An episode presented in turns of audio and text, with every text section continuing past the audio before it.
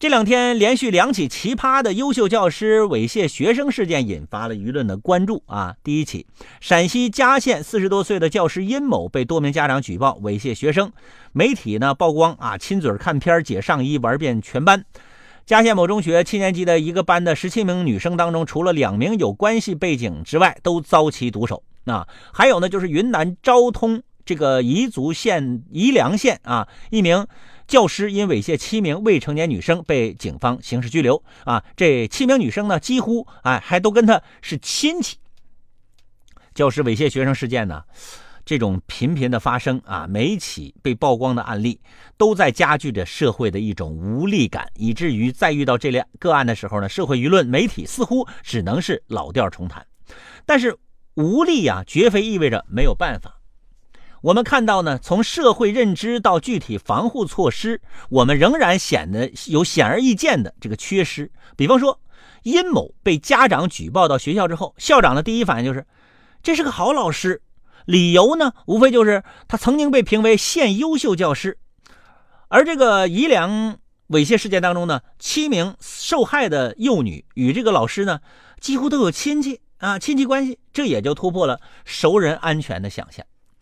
随着儿童性侵案件啊，一些学校和教育部门确实有所行动啊。比如说，有的学校呢是明文禁止了教师和异性学生单独相处，但这仍是片面作用于对施害者的干预。相关研究显示呢，降低儿童受猥亵性侵几率，提升儿童对被呃猥亵性侵行为及风险的认知，这是尤为重要的。咱们以美国为例。美国呢，在这个幼年和学校教育上呢，共设计了六个阶段的儿童性侵教育课。我国性教育呢，则迄今还没有纳入义务教育。这问题呢，就已经说过很多次了。但是，据说美国小学高年级阶段的性教育手册当中，第一条就是为叫性侵害是很普遍的，即使许多人不想谈论它，人家就写到里面去了。还有呢，诸多案例显示呢，学校啊一般都容易从道德角度来处理涉事的教师，或者是止于批评教育，或者是啊视其为丑闻加以掩盖。而一些家长呢也倾向于忍气吞声，这使得对儿童性侵的防范呈现出了矛盾局面。每个人情感上对之深恶痛绝，但是到了行动上就变得沉默消极了。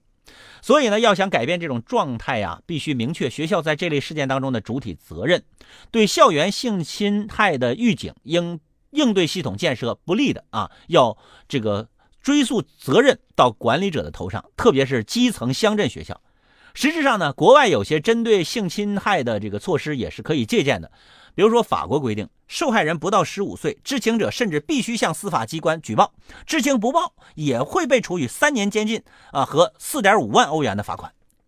也只有将频发的校园猥亵、性侵丑闻转化为儿童性侵防范教育、